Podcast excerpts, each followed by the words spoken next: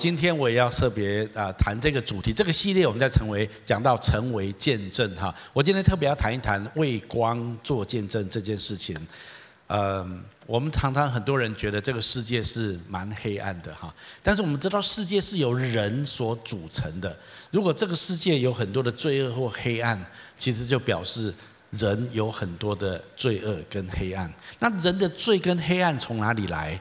一定是从他的内心的信念、意念而来，所以严格讲起来，如果我们希望把世界的黑暗除灭，让光可以照进来，非常重要的地方是人心需要改变。请你跟我说，人心需要改变，这是最核心跟最重要的。所以我们刚刚读的圣经节里面。他讲到那个光就是耶稣基督，耶稣就是生命的光哈。前面啊谈到这样子，这这个光就是人生命的光，这生命就是人的光哈，因为就是指着这个道成肉身的耶稣。然后他这里说，光照在黑暗里面，但是黑暗却不接受光。但是这段圣经告诉我们，有一个人先来，第一个来为光做见证的，这个人叫做约翰。你说那就是约翰福音的作者？不是哦，这两个人，请你跟旁边说不同人。嗯啊，别别人叫约翰啊，但是不一样的人哈。这个约翰福音是耶稣的门徒约翰。那这个名叫约翰的这个人，他叫做施洗约翰。请你跟我说施洗约翰，也就是耶稣在出来布道之前，有一个人。来先为耶稣做说明，预备道路哈。圣经上是这样解释的哈。那他来为光做见证。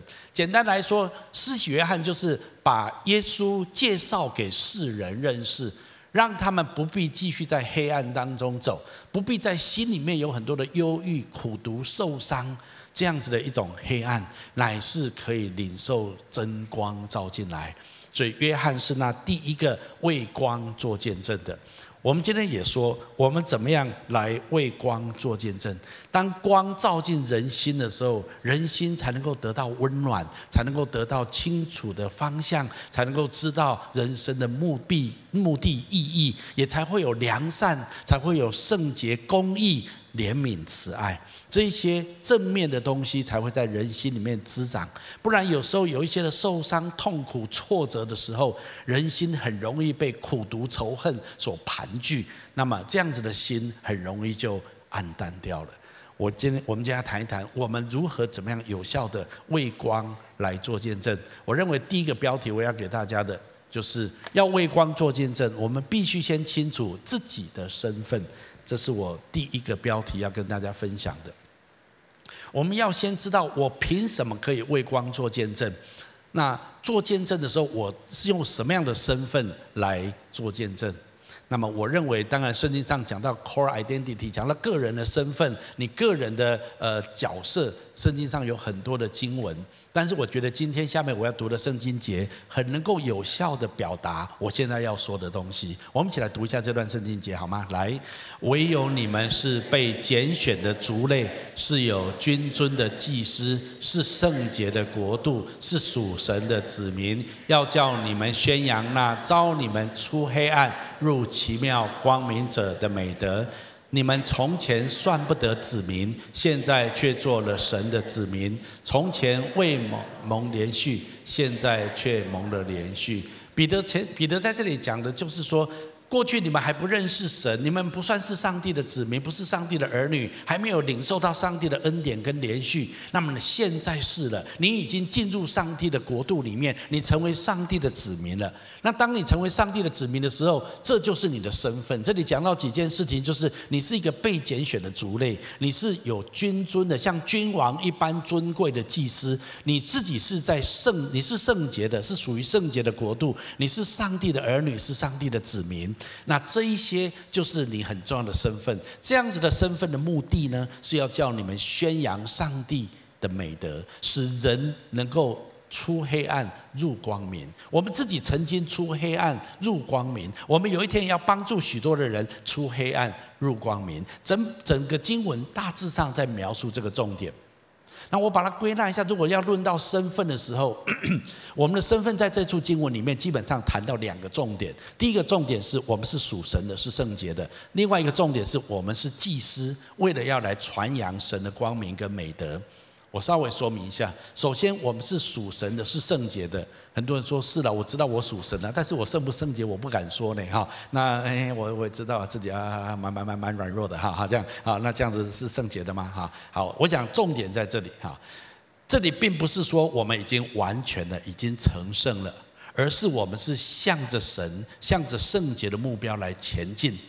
基本上，圣洁是上帝。恩典的产物，这个很重要哦。你是靠着恩典而得救，也是靠着恩典而成圣。圣洁的重点，并非无罪的完美，而是追求更像基督的历程。好，这地方我要稍微说明。很多人以为啊，我圣洁就是要成为一个完美的人。当然，我们很希望每一个人都成为像基督那样子的完美，因为只有基督是无罪的，他是完美的人格，我们都很想像他。但是圣经上讲到，我们却说我们是圣洁的国度。那可是我明明知道我不够圣洁啊！我我我怎么配配成为圣洁的国度呢？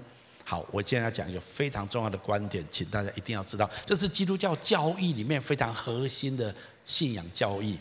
我现在大家问大家一个问题：当你被神称为义的时候，你是因为什么被神称为义？有人知道吗？哦，请你跟旁边说你是好基督徒。跟他说你神学很强啊，是我们。如果你在教会一段时间，你就知道我们被上帝称为义义人。做义人不是那个演艺人员那个艺人了哈，是那个对的人哈。圣经是说 righteousness，一个正确的人。换句话说，你在上帝面前是一个正确的人，这个很重要。因为如果我们不是一个正确的人，我们不能够靠近神。神是纯净的，神是完全无罪的。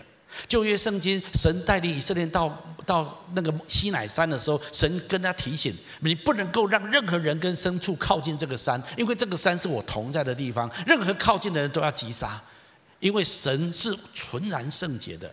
如果一个有罪的东西靠近他，他立刻被消灭掉。那所以神为了保护人，在摩西那个时代里面，神不要人靠近他，因为他们的罪的问题还没有解决。这是一个属灵的法则，圣洁跟罪是不能够相容的，好像同极相斥一样。我们不可能靠近神，如果带着罪身，我们不可能靠近神。但是我们今天为什么可以靠近神？不是因为你的罪的问题都解决了哦，你成为一个圣人，你像耶稣一样的完美，呃，所以我可以靠近神。No，你可以靠近神，是因为你被神称为义。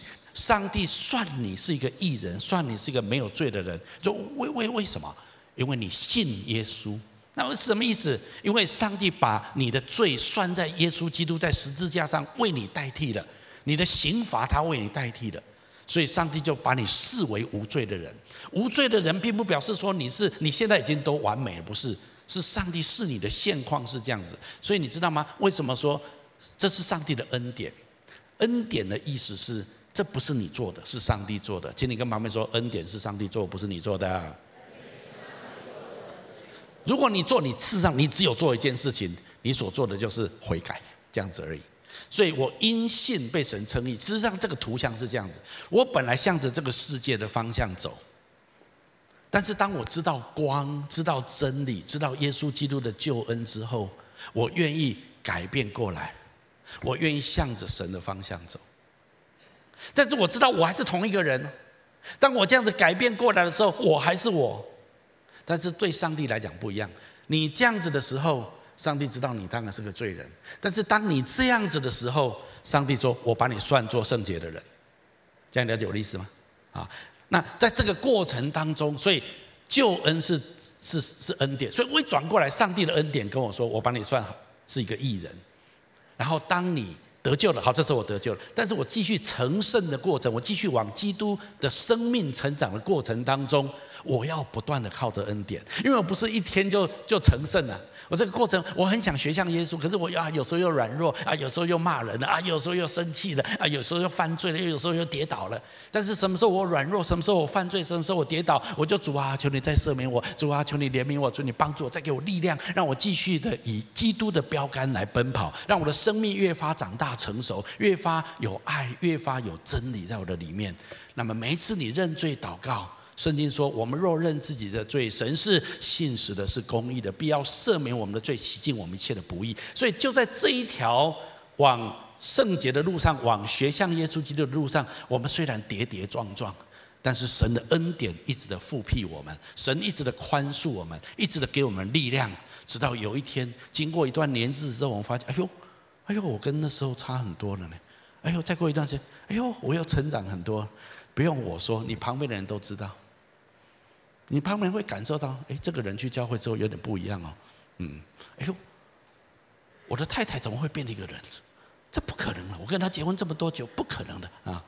我的婆婆变了，我婆婆不是这种人呢，为什么她会变的？我这样讲是我真的听到很多这种见证在我们当中啊。那那也不是说她完美了，也没有，只是她从这个点，她从这地方开始这样子转过来。那神就称我为义，一路称我为义人，一路称我为圣洁。所以为什么我是圣洁的国度？圣洁的国度不是说我我完美的，不是，是我往完美的方向而去。好，这就是我要特别说的。那这就是我们的身份，我们是上帝的儿女，我们被神称为义，我们靠着神的恩典继续往圣洁的方向努力。但是在这一路上，神用恩典使我们成圣。今年诺贝尔奖有两个人得到医学奖，这个医学奖是癌症的免疫的疗法的发现。我们当中有一些医生哦，可能你比我更懂哈。但是他在谈到就是说，为什么癌症会发生？为什么会不断的增生这些吞噬我们生命的这些癌细胞？他们发现是因为我们的免疫系统出了问题。照理说，我们的免疫系统应该能够发现这些不好的细胞在我们里面增生。但是他发现不了，他或者他没有办法分辨，所以没有办法把它除去，以至于这些细胞继续的发展到最后就变肿瘤，我们就罹患癌症了。所以他们得到诺贝尔奖最关键的地方，就是他们能够帮助免疫系统更呃能够阻止那一些的癌细胞继续的扩增。他们好像找到这样的方法，所以对很多的癌症的发展能够得到抑制的功效，所以他们得到诺贝尔奖啊。但是这里有一个有一个一件事情很有意思，就是免疫系统啊，免疫系统出问题之后，我们的生命、我们的身体就出了问题。其实，上帝创造我们的人类，每一个人的生命当中本来也有免疫系统。其实，人内心的天良是一种除罪的免疫系统。当你里面做错一件事情，当你里面知道有一件事不太对的时候，你的良心会告诉你这个不太正确。你会有一个铃声，铃铃铃铃，这不太好，不太对，不太对，不太对啊！但是如果我们的良心变成仇恨或者苦毒的时候，那我们的生命会真正有一个元凶在这地方，因为这些苦毒的心思会不断的增生我们仇恨的癌细胞，最后吞噬我们整个道德良知，最后不再发光。人心怎么暗掉的？人心暗掉就是你的生命的免疫系统，你的良心。已经失去功效了，你的光已经不在里面了。当这样的时候，你就暗淡掉了。如果你让耶稣基督进到你的心中里面来，你让那真光进来的时候，那么这个真光要打亮你的生命，让你的生命可以不断的为主发光。我知道很多人本来也是很有良心的，本来也是知道善恶，但是当他的生命开始有一些受伤，过去有一些的痛苦，然后那些的痛苦没有办法得到适当的释放的时候，苦毒跟仇恨就在里面生根。你可以看到历史上有很多的运动都是从一个受伤的心而来的。那那些的受伤如果没有宽恕，如果没有爱进去，很容易变成一种思想，一种苦毒的心思。那个苦毒的心思就让人没有办法分辨。良心良善跟黑暗。那么很多时候，黑暗就吞噬了这个世界。所以这个世界的黑暗跟罪，最主要的是人的心的信念，或者人的心被苦毒所淹没。但是这样子的情况，你要把真理告诉他，把光告诉他，很多时候人是不容易接受的。刚刚我们读的圣经节说，光来到这个世界，但是这个世界却不接受光，因为光照在黑暗里面，黑暗拒绝光。今天我们成为上帝的儿女，最主要就是我们愿意选择一个圣洁的思想跟价值，我们愿意选择一个合乎真理的一个态度。如果有人，欺负我们，或者让我们觉得很受伤，我们愿意选择宽恕。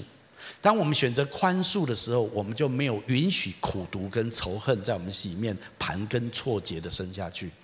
那这些东西是神的光照进来，因为耶稣先宽恕我们，所以我们也学会宽恕别人。当然，这里面还有很多，我们今天没有时间花很多。但是，当我们的心被光点亮的时候，我们才能够有效的为光。做见证，所以我们内心的良知、内心的心里面的光是非常重要的。求主帮助我们有这样子的光。所以第一个我要谈到就是我们的身份是上帝的儿女，我们是圣洁的国国度，我们里面有真光在我们的里面，因为我们邀请耶稣进到我们心里面，我们就有真理，就有良知，就愿意饶恕，就愿意爱。我们当然不完美，但是这些的品质品格在我们里面慢慢的滋长。我们一路的往耶稣那地方去，这只是一个过程，但是我们没有让这个光灭掉。神的恩典够我们用，神的能力也不断的扶持我们，所以我们是上帝的儿女，我们是圣洁的国度，这是第一个很重要的身份。第二个很重要的身份就是我们是祭司。那祭司的目的是要来宣扬神的光明。如果讲到祭司的时候，我们要知道，一方面祭司本身自己是圣洁的。再来，他要来处理关于神跟人之间的关系。祭司严格讲起来，就是上帝跟人之间的桥梁。一个祭司的角色，要把人的迷惑跟需要带到上帝的宝座面前，然后也要把上帝的真理跟供应带到每一个人的面前。你知道吗？按照刚刚这一出的圣经节，除了知道我是属上帝的，我是上帝的儿女，我是圣洁的国度，还有另外一个我很重要的身份是，我是祭司。请你跟旁边说，我是祭司。那祭司的目的就是要成为人跟神之间的桥梁，所以你知道吗？今年感恩节，你要来到你你旁边的亲朋好友的面前，你要了解他的困惑，你要了解他的为难。也许他的婚姻正要破裂了，也许他的财务快要破产了，也许他的身体有某种病痛，他家里面有一个很难处理的难题。你知道他的迷惑，他的需要。你要把这个人带到神的宝座面前，所以祷告很重要，阿们吗？啊，你要为你的朋友、为同事、为你的家人，他的生命中的难处，你带到上帝的宝座面前，常常为他祷告。我们现在正在封闭小组的时候，封闭小组的时候，就是先把人带到上帝的面前，为他祷告，求上帝帮助他，求上帝给他经历到神迹，求上帝做工在他的生命当中。但是同时，我们从十一月开始，我们展开，展开的目的就是说，我们要开始把真理跟供应带到他的生命里面来。很可能你按手为他祷告，神开始做超然的事情。你看到他需要陪伴，他需要有一些的供应，那么你透过小组或透过你个人生命，上帝给你的恩典，你可以陪伴他，你可以帮助他。神的供应常常超过我们所求所想，会透过你来帮助这个人。那么你就成为祭司的身份，祭司就是要把神的真理还有供应带给每一个人。其实这样子一种情形，在我们的生命当中，我们要扮演一个很重要、很重要的角色。好，也因为这样子，我们一方面要把人的需要带到神面前，一方面也要把神的真理带到人的面前。但是我还是要说，当光照到这个世界上的时候，这个世界不一定很欢迎。既然我们有祭司的身份，我们就有责任把真理、把上帝的爱、把上帝的光明带到人的当中。当然，也要为人祷告，为这个时代来祷告。所以，下面我就要稍微谈一下关于今年，很多人问为什么教会要投入爱家公投？这是一个，这这不是一个政治性的议题吗？教会为什么要花这么多时间投入在这里面呢？我要特别讲到这个原因，因为我们是祭司。如果我们是祭司，我们就有责任为这个世代祷告。当这个世代的人在迷惑当中，不知道什么是他们真正需要的时候，我们要把他们的困难跟问题带到神的面前。所以今年复活节，还有今年七八月开始，我们有一波又一波的连锁进食祷告，到今天仍然有很多人参与在二四七的祷告里面。我们不断的为这个世代祷告，我们把这个世代的困难跟需要带到上帝的面前，求上帝施恩怜悯。但是我们有另外一个很重要的角色，就是要把神的真理跟供应带到每一个人身上，因为这是我们身份应该扮演的角色，因为我们是祭司。有时候，也许你会听到类似这样的说法：有些人认为基督徒不应该把基督教对于婚姻的定义和国家的婚姻制度混淆。他们认为基督教可以有自己对婚姻的定义，但是对整个国家而言，不是所有的人都是基督徒，因此不能要求整个国家用基督教对婚姻的定义来要求整个国家接受。听起来好像蛮合理的哈，但是我今天为什么要讲这个东西？因为接下来你会遇到很多这一方面的问题，你要知道怎么回答，这个很重要。我们需要知道两件事情。我现在先讲我们的身份这个意思。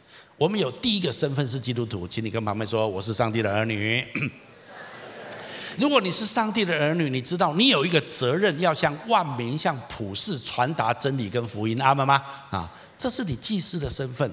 其实这是耶稣给我们的大使命。耶稣的大使命有没有说去使犹太人成为我的门徒？有没有这样子？没有。耶稣有没有说去使基督徒成为我的门徒？有没有这样子？去死什么？万民，万民是包括基督徒、非基督徒，所有的人种、所有的人类。然后耶稣说：“凡我所吩咐你们的，都教导他遵遵守。”就是向万民讲所有圣经上面的真理。很多基督徒以为啊，这我们是我们信仰这啊，不要干预人家这不。没有神没有要他的基督徒关在教堂的四围的墙里面，自己敬拜神，自己过圣洁的生活就好。没有，神要他的儿女传扬大使命，发挥大使命。那为什么呢？因为真理是普世性的，我们相信真理是普世性的，必须人人被教导跟遵守。例如，我们都知道华人以前是缠足的，现在不再缠足；印度人以前常常有寡妇陪葬，现在不再寡妇陪葬；黑人也不再被奴役制度所奴隶的。这些是真理，就连非基督徒也必须被教导跟遵守，阿门吗？啊，请问所有的华人都信耶稣了吗？没有，所有的印度人大部分还是印度教，可是印度政府已经宪法规定不准再寡妇陪葬了。可是寡妇陪葬在他们的文化历史里面是上千年的文化，黑人不准再被奴役了。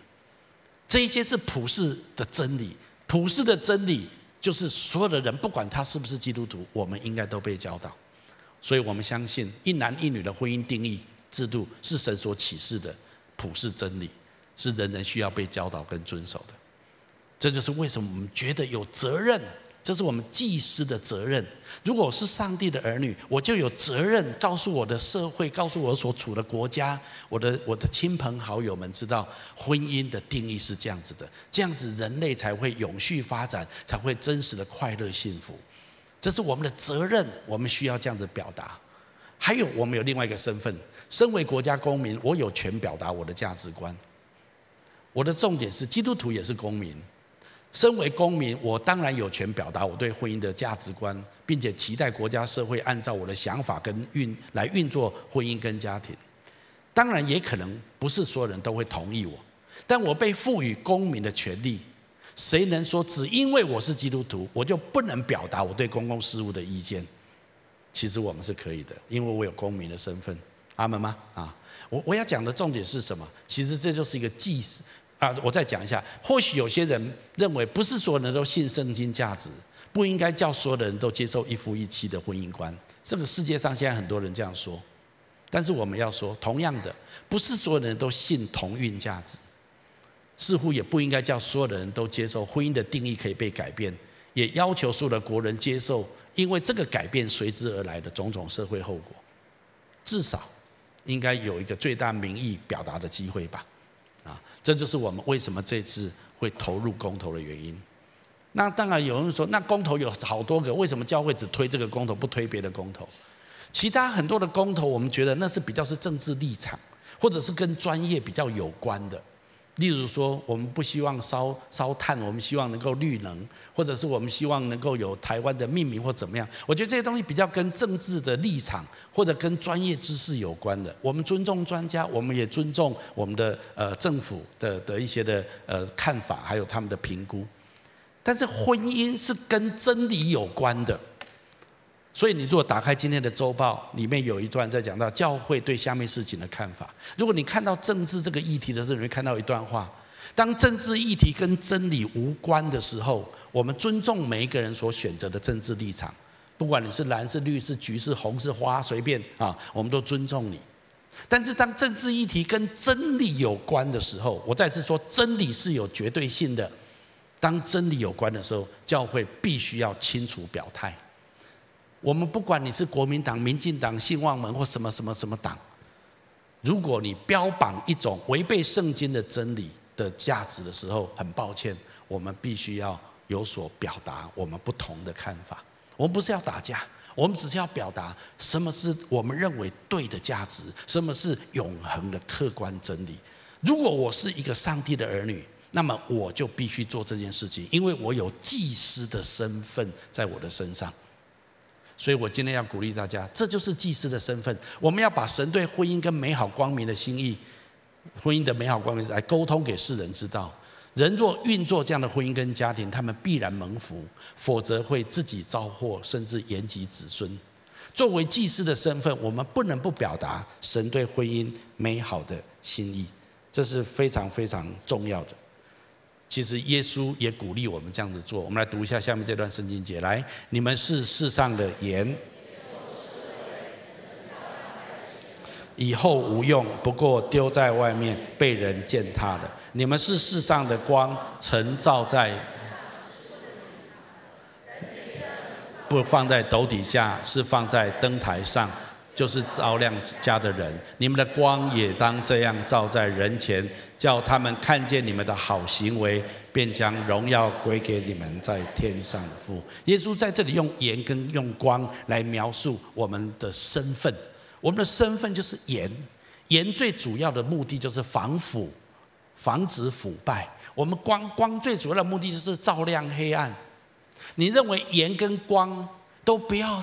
都不要讲话，都都都都都躲起来。所以耶稣说：“有没有人把点灯？你知道以前是没有电灯的，以前都是油灯啊。所以一个家庭里面啊，晚上到了，他们把油灯点起来，然后把油灯放在桌底下，然后用黑布盖着，然后这样就好，点灯了，点灯了哈。那哪有人这样子？就是你点灯就把灯放在灯台上照亮全家，不然全家都是暗的。耶稣说同样的。”如果你里面有光，你知道真理是什么？你知道什么是对人类真正最大的益处跟祝福？你有这个真理，你有这个良知，你不能够把它躲在里面，你要把它拿出来。那这就是我们的责任，因为我们是祭司。我要讲就是，为什么我们必须为光做见证？一方面，我们已经在神的国度里面是圣洁的子民，我们有神的光在我们的里面，所以我们被称为上帝的子民，我们被称为圣洁的国度。不是我们完美，我再次说，是我们往完美的方向，神视我们为圣洁。但是我们同时有另外一个身份，就是祭司的身份。祭司的身份就表示我们要成为上帝跟人之间的桥梁。所以，当我们里面有光的时候，我们不能把光藏起来，我们必须把光拿出来。我今天要挑战所有的惊奇教会的家人，在你的处境里面，你也会面临这样的压力。但是你是选择把灯放在灯台下，还是把灯拿上来？我不是要你去打架，请你千万不要误会哦。你也不是要去跟人家争论哦，不是哦。你要用最温柔、谦卑、充满爱、宽容跟接纳的态度来表达真理。可是你不能不表达。我的重点是这样子：如果你不表达，就表示你把光放在斗底下。我求主帮助我们，让我们知道我们的身份。我知道我是上帝的子民，我是圣洁的国度。我也知道我是祭司，我是君尊的祭司。圣经说你是我尊贵的，像君王一般的尊贵。如果你当祭司，上帝把你看为君王的身份了。你是代表上帝，你知道吗？来跟人沟通，让人们了解上帝美好的心意，还有上帝美好的德性，让人类了解跟知道，这就是我们很重要的身份。如果这样子，第二个标题我要给大家。所以，如果我们要为光做见证，我们必须怀抱除去黑暗的使命。讲到这件事情就很挑战了，因为我们刚刚说，光照到黑暗里面去，黑暗通常不会欢迎光。但是，如果你作为一个上帝的子民，你作为一个祭司的身份，你愿意为光做见证，那么你就必须要有一个使命。哪里有黑暗，你就要在那地方把黑暗除去；哪里有需要，你就是要帮助那个需要被满足。除去黑暗是表达一种积极主动的态度，就是看见哪里有需要，我就去满足它；看见哪里有黑暗，我就把光打进去。如果我们不这么做，那么我们就是在睡觉。耶稣说：“不要睡觉。”我们来读一下来，你们都是光明之子，都是白昼之子。我们不是属黑暗的，也不是属幽暗的，所以我们不要像睡觉，像别人一样，总要警醒谨守。耶稣说：“夜晚的时候，大家都在睡觉。”耶稣用这个比喻来说，可是，在夜晚的时候，我们要发现这是晚上，这是黑夜，我们要把光点亮起来。我们不要成为一个睡觉的人。那当我们要点亮这个光的时候，最主要的做法是什么？其实我们就是要当人们往黑暗的地方去，往黑暗的地方走的时候，我们最重要的事情就是光点亮它，让它可以改变方向，往光的地方去。这就是我们要做的重重要的任务。这叫做把黑暗除去。耶稣来到这个世界上。耶稣的一个图像就是这样的。旧约圣经有一个预言，把这个图像表达得很清楚。而这个图像，耶稣来了，就证明了这个预言。我们来读一下这段圣经节好吗？来，那坐在黑暗里的百姓看见了大光；坐在死荫之地的人有光发现照着他们。从那时候，耶稣就传起道来说：“天国近了，你们当悔改。”有时候我们听到这样的话，觉得。这么容易吗？如果你去跟你的同事跟你的家人说天国近了，你们要悔改啊，你觉得大家会怎么样啊？拿石头 K 你啊？哈，OK 啊？但是这是一个核心的本质，世上没有错。圣经说，当人们往黑暗里面去，当人们不知道光在哪里的时候，耶稣就是那个大光，照在这个世界上。然后耶稣说，要帮助一个人得着亮光，他的关键就是悔改。我就是往这地方去，这样子。当然，本质上是这样子。操作起来的时候，我们需要有很多的怜悯、同理、智慧，还要许多的求神给我们的恩典，在这些过程当中，我们不能够很生硬的这样子做。但是这却是我们很重要的本质。如果我要为光做见证，如果我要满足我身份祭司的身份，我就必须要面对，我要把光照到黑暗里面去。当然，这件事绝对吃力不讨好。请问你传福音的时候，所有人都认同你吗？我相信没有。当你劝勉一个人要按照真理而行的时候，大家都很高兴、很欢迎你吗？我相信也没有。我在讲第二个标题：除去黑暗。如果你要为光做见证，你要除去黑暗。我的意思是，你要准备被讨厌，这样可以吗？你要准备被恨，这样子可以吗？啊，你觉得当基督徒是应该所有的人都很喜欢你吗？吗？如果你是一个真正跟随耶稣的人，我告诉你，你毁誉参半。我跟你说，嗯，你要准备。会有一些人很不喜欢你。耶稣也说，如果众人都说你好的时候，你就有祸了。我我知道这个很不容易，我们都很不想跟人家冲突。如果是人家偷我的钱、抢我的钱，当我骂一下人家，这还理所当然。可是人家也没有偷我的钱、抢我的钱，我只是人家只是说啊，他这样生活不对啊，他这样工作，他这样的态度，哎呀，对他人生不好，所以我去劝勉他说，你最好不要这样子，这样对你不好。你觉得所有人都会说哦，谢谢你，谢谢你告诉我，妈妈啊妈啊，不会的。其实这是很为难的。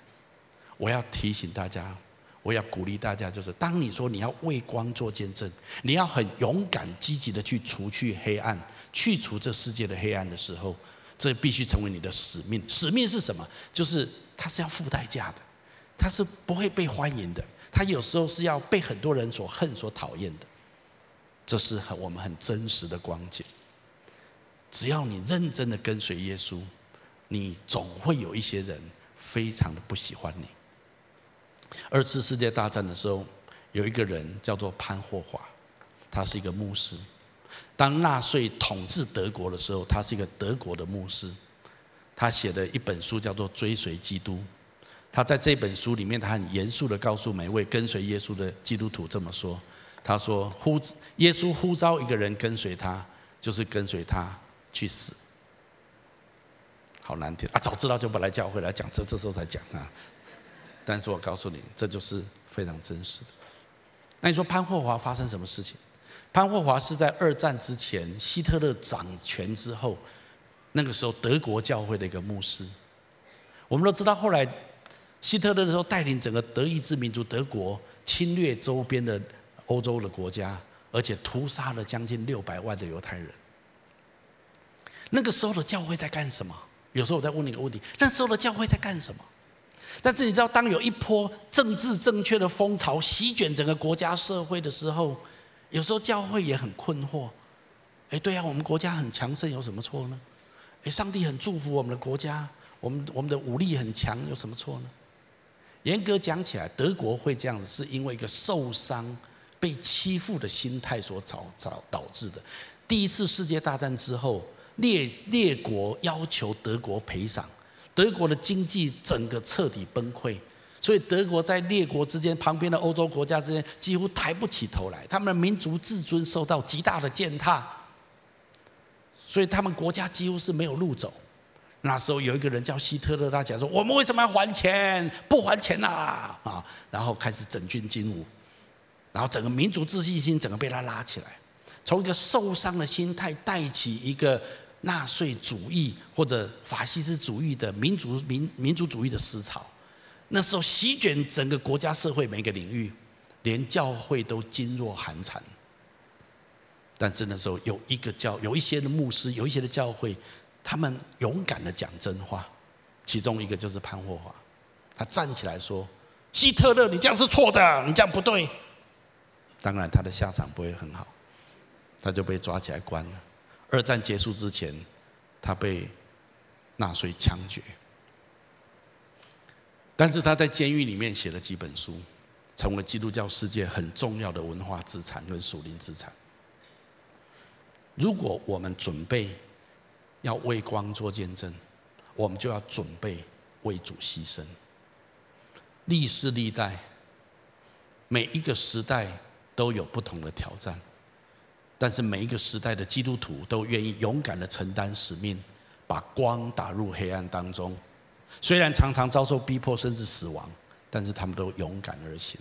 教会的历史血迹斑斑。今天轮到我们的世代，你我是不是愿意勇敢的怀抱去除黑暗的使命，使大光照在这个时代当中？这就是我们今天面临的很大的挑战。我就要再次的鼓励说，近期家人，我们如果知道真光在哪里，如果我们也亲身经历神的宽恕、赦免、神的爱，我们真的知道什么是对我们生命最美好的真理跟价值，然后我们看见我们周遭许多的亲朋好友，甚至我们的国家社会正往一个错误的方向而去的时候，那么你是上帝的儿女。你是一个祭司，请问你应该怎么做？我知道很多人很犹豫。当我们觉得我们要去分享福音，要去分享真理，要去劝勉人家的时候，我们的关系会变得很紧张，我们会变得很有张力，我们都很不想跟人家不好。但是很多时候，我们必须勇敢的为光做见证。我再次说，当光。照到黑暗里面的时候，黑暗通常是拒绝光的。所以有时候在这个时代里面，我们要把真理讲出来，我们要把福音讲出来，我们要把家庭跟婚姻的价值跟真理讲出来，是很被挑战的，会被很多人讨厌的。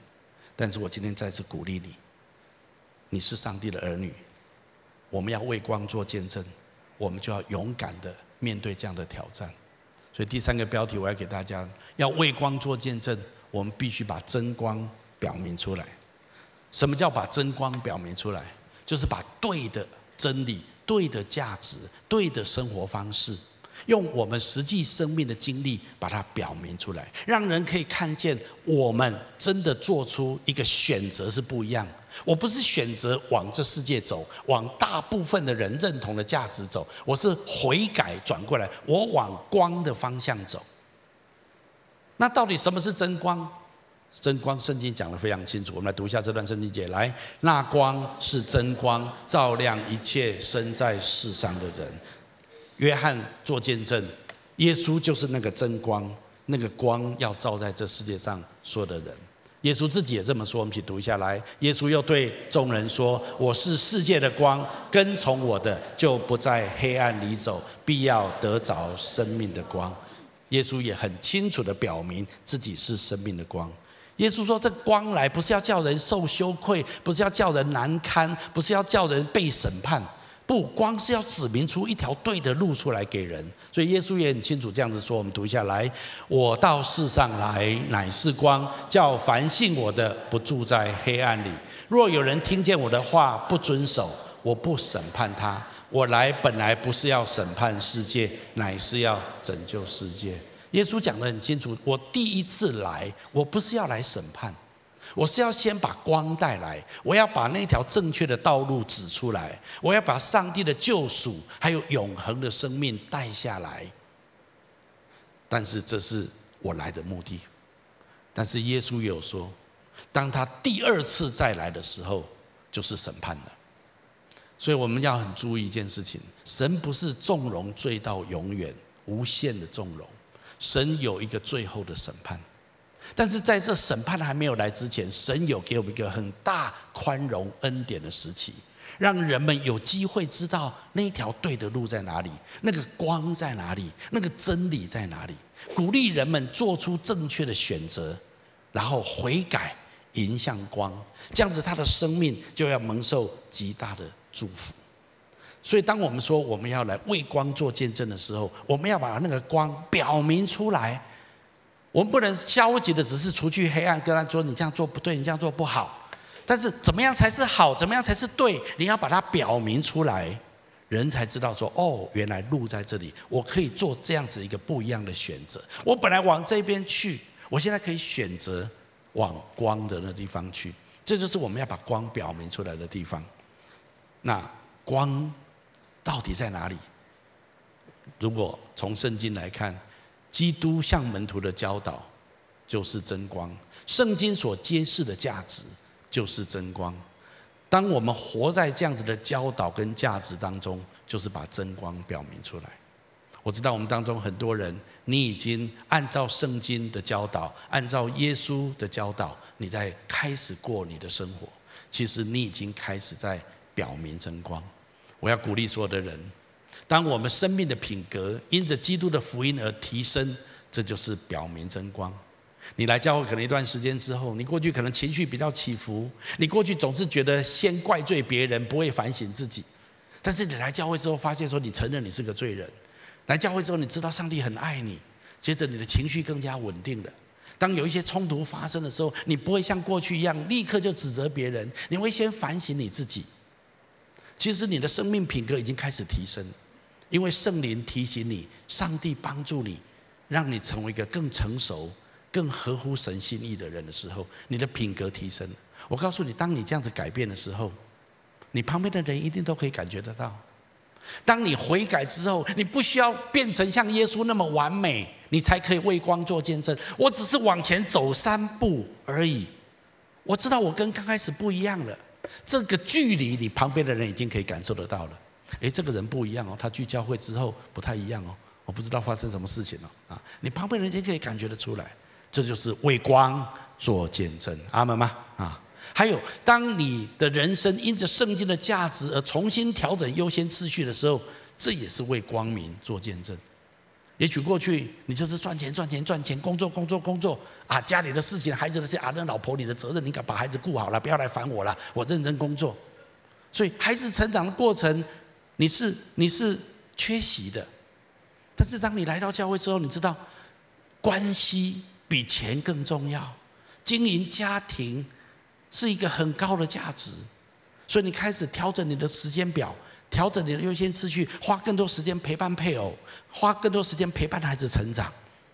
当你把优先次序一改变，你家庭整个气氛都改变了。这就是因为你对圣经的价值有重新的认识。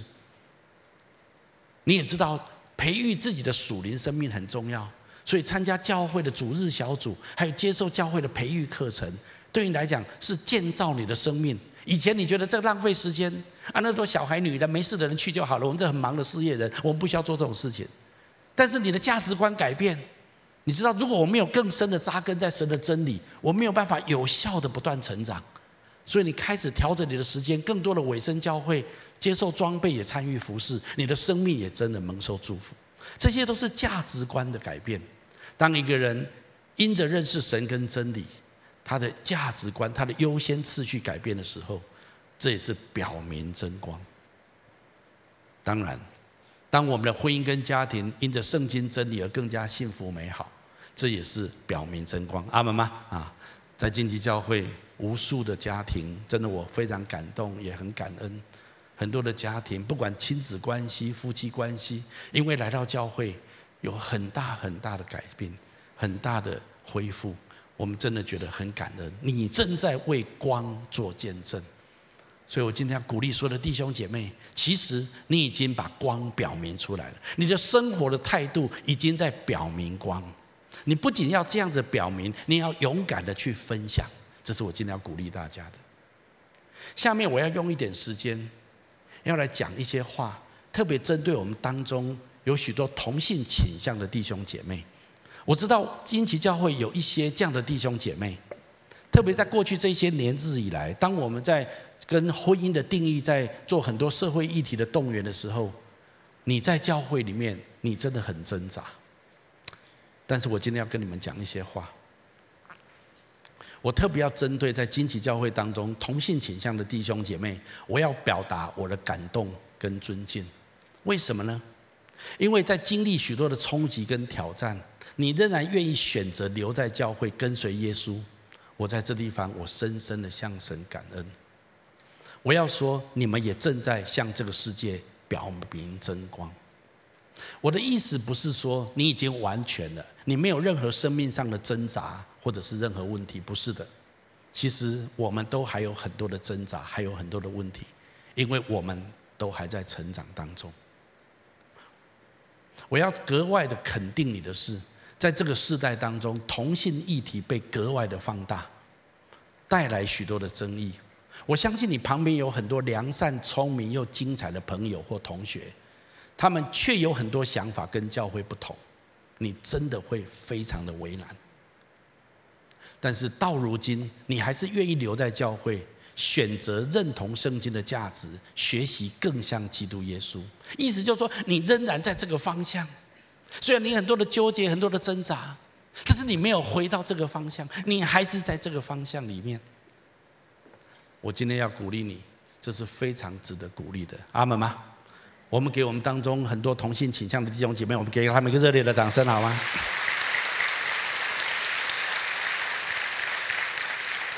我真的要非常的肯定跟鼓励你们。那我有一些话我要说，其实神看我们都是一样的。我的意思是什么？我的意思是说，我跟你一样是需要悔改的罪人。任何时候，如果我做了一件圣经上所不认同的事，例如我有个骄傲的心态啊，今天教会人很多很大的教会啊，怎么样啊，怎样啊？如果我有一种骄傲的心态，或者我不爽一个人，或者我怀恨不解怨，我缺乏爱心，或者我用话不管有意无意的我伤了人，我都需要悔改，求神赦免。阿门吗？从神的眼光来看，这些罪未必比同性性行为更轻，特别是骄傲。你知道，骄傲的罪有时候包装得很美丽，但是内心其实是非常傲慢的。这样子的罪，其实是让神最对神来讲是最最大的罪。贝克博士说，骄傲跟嫉妒的罪是在上帝面前最严重的罪。所以，对神的眼光来看，这些罪一样都是罪。其实每个人都有不同的挣扎、困境，还有内心的纠结。但是耶稣鼓励我们，每一个人背起自己的十字架跟随主。阿们吗？这个时代特别把一种挣扎放大，就是同性的挣扎。但是其实每一个人有不同的挣扎。在牧会这么多人的教会里面，我知道很多人。很挣扎，为什么我读大学的时候要自己助学贷款啊？人家同学都爸妈都付完了，我为什么一毕业就负债五六十万？他很怨恨。有些人很怨恨，为什么我爸妈离异？我从小我爸就不在，我跟着我妈妈，为什么这么不公平？为什么生在这个家庭？他里面有很多的纠结，很多的痛苦。你知道有一种人的纠结是什么吗？是，他没有什么理由，是什么意思？就是。家很有钱，关系也很好，也长得很帅很漂亮，啊不很好啊啊！但是呢，但是里面很痛苦。你有什么好痛苦的？他就是很痛苦。请问有没有这种人？有没有？有，没有道理。要是有道理就好了。他也会说，要是给我一个理由，我就比较舒服。没有理由，我你不要觉得每一个人都很舒畅啊！你不要觉得表面看起来光鲜亮丽，要修哥今天头发弄来不错啊。里面有很多的挣扎，阿妈妈？啊，尼克的挣扎是什么？他生来就没手没脚，只有一个小拇指。为什么？每一个人有他的十字架，没有哪一个十字架比较，哎，你的十字架比较轻，不公平，跟你换。你不能够跟人家换十字架的。上帝让每一个人。允许每一个人背着不同的十字架，没有谁的十字架特别强、特别黄金打造啊，就特别特别特别重要。但是这个时代把某一种痛苦跟纠结拉得位阶很高，让我们很困惑。但是我今天要鼓励你，任何一个十字架，如果你认真的背起它来跟随主，贝克博士说，十字架会成为你的翅膀。阿门吗？有一天十字架带着你翱翔，这就是一个很奥妙的地方。神能够使万事互相效力，叫爱他人得着益处。所以耶稣讲的这句话很重要，我们一起读下来。耶稣又对众人说：“若有人要跟从我，就当舍己，天天背起他的十字架来跟从我。”这就是耶稣给我们一个非常非常。对我们来讲很不容易，但是却是又很真实的一个挑战，在我们的生命当中。在我的生命里面，我也有我的十字架。每一个人都有自己的十字架。我要求主帮助我们，愿意这样子。自己说天天呢，能不能今天背完，明天就结束了？没有，天天呢啊。那要背十字架之前，要先舍己。什么叫舍己？舍己就是放下你自己的看法，放下你认为对的，放下你认为应该不应该，我委屈不委屈，我有没有被了解？放下你自己，然后愿意背起十字架来跟随耶稣。这就是耶稣给我们的一个呼召。今天我要鼓励所有的人，不管同性倾向的人或者一般的弟兄姐妹，我知道我们每一个人不同的挣扎，但是让我们勇敢的背起十字架来跟随我。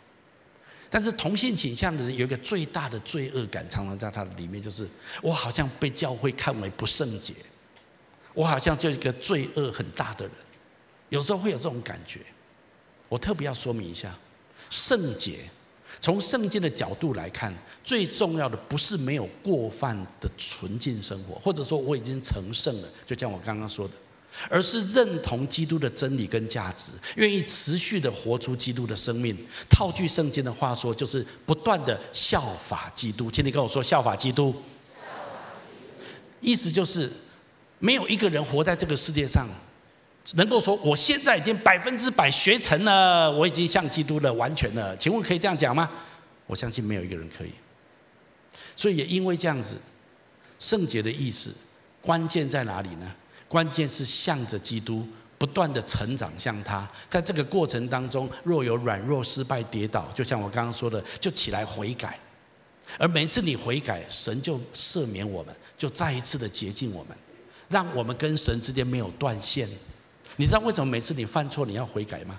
因为你一悔改，神就赦免你。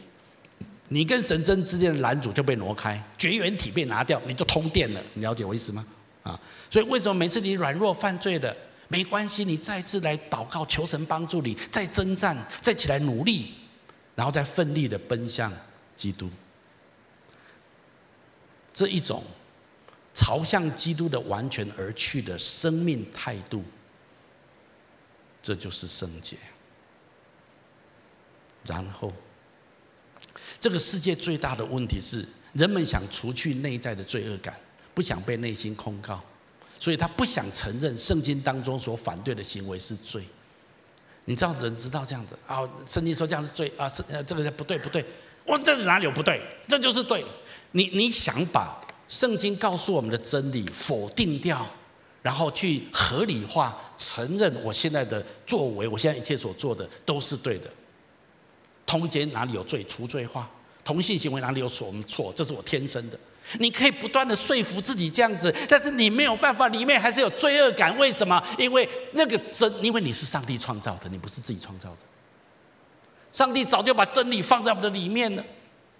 你不可能用你自己的方法改造你的生命，所以不管你当你违背圣经做一件事情的时候，你里面最深层的地方总有一个罪恶感在那地方。撒旦就用这个罪恶感不断的控告你，你看呐、啊，没用了，在这嬉戏里赫了这样子哦，那你就会很挫折，你就会很沮丧。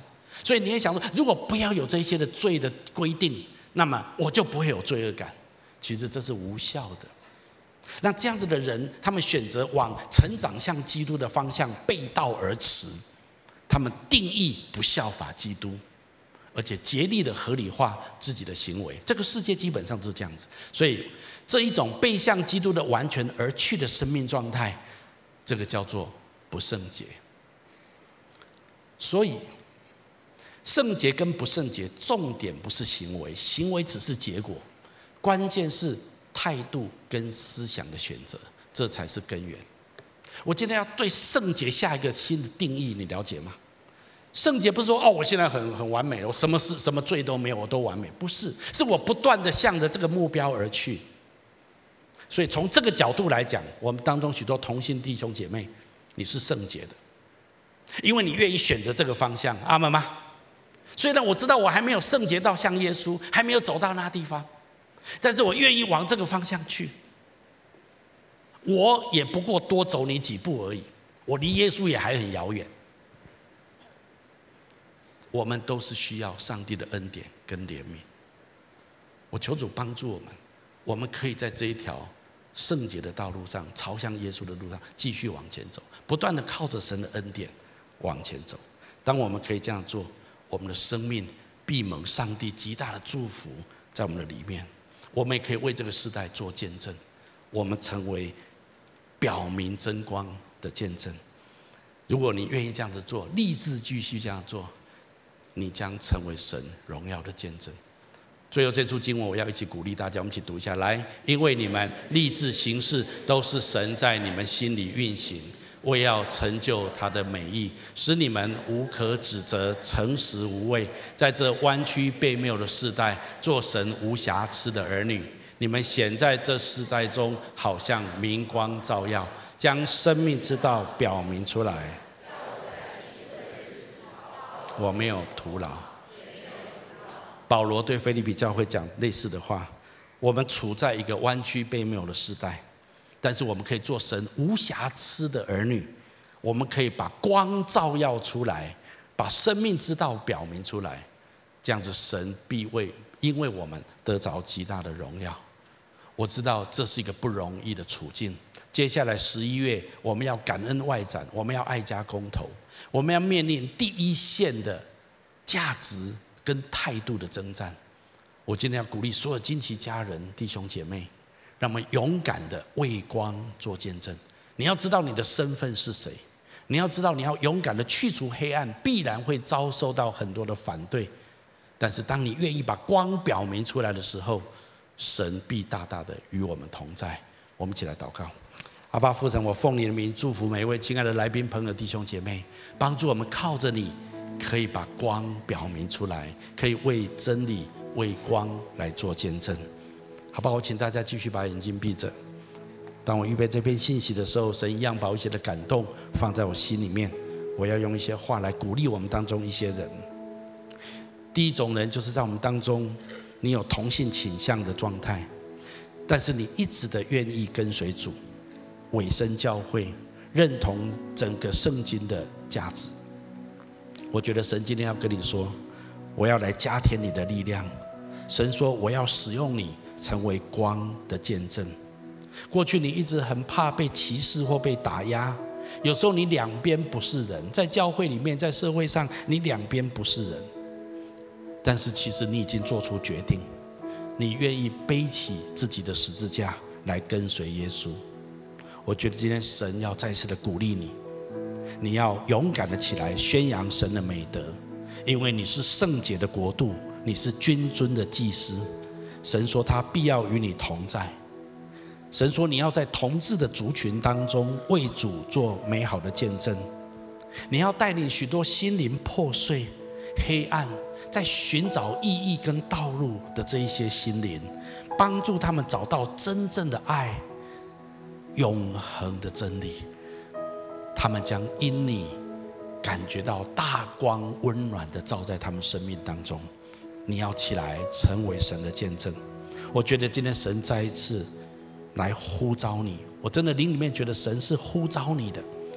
你要用温柔、爱、谦卑来为光做见证。我相信神今天把这样子一个新的使命放在你的生命当中。第二种人，在我们当中有人，你在你的职场，也许是你的公司或者你上班的地方，你发现有很多的潜规则，甚至有很多违背圣经的做法，还有一些的说法，有时候让你感觉到非常的挑战跟为难。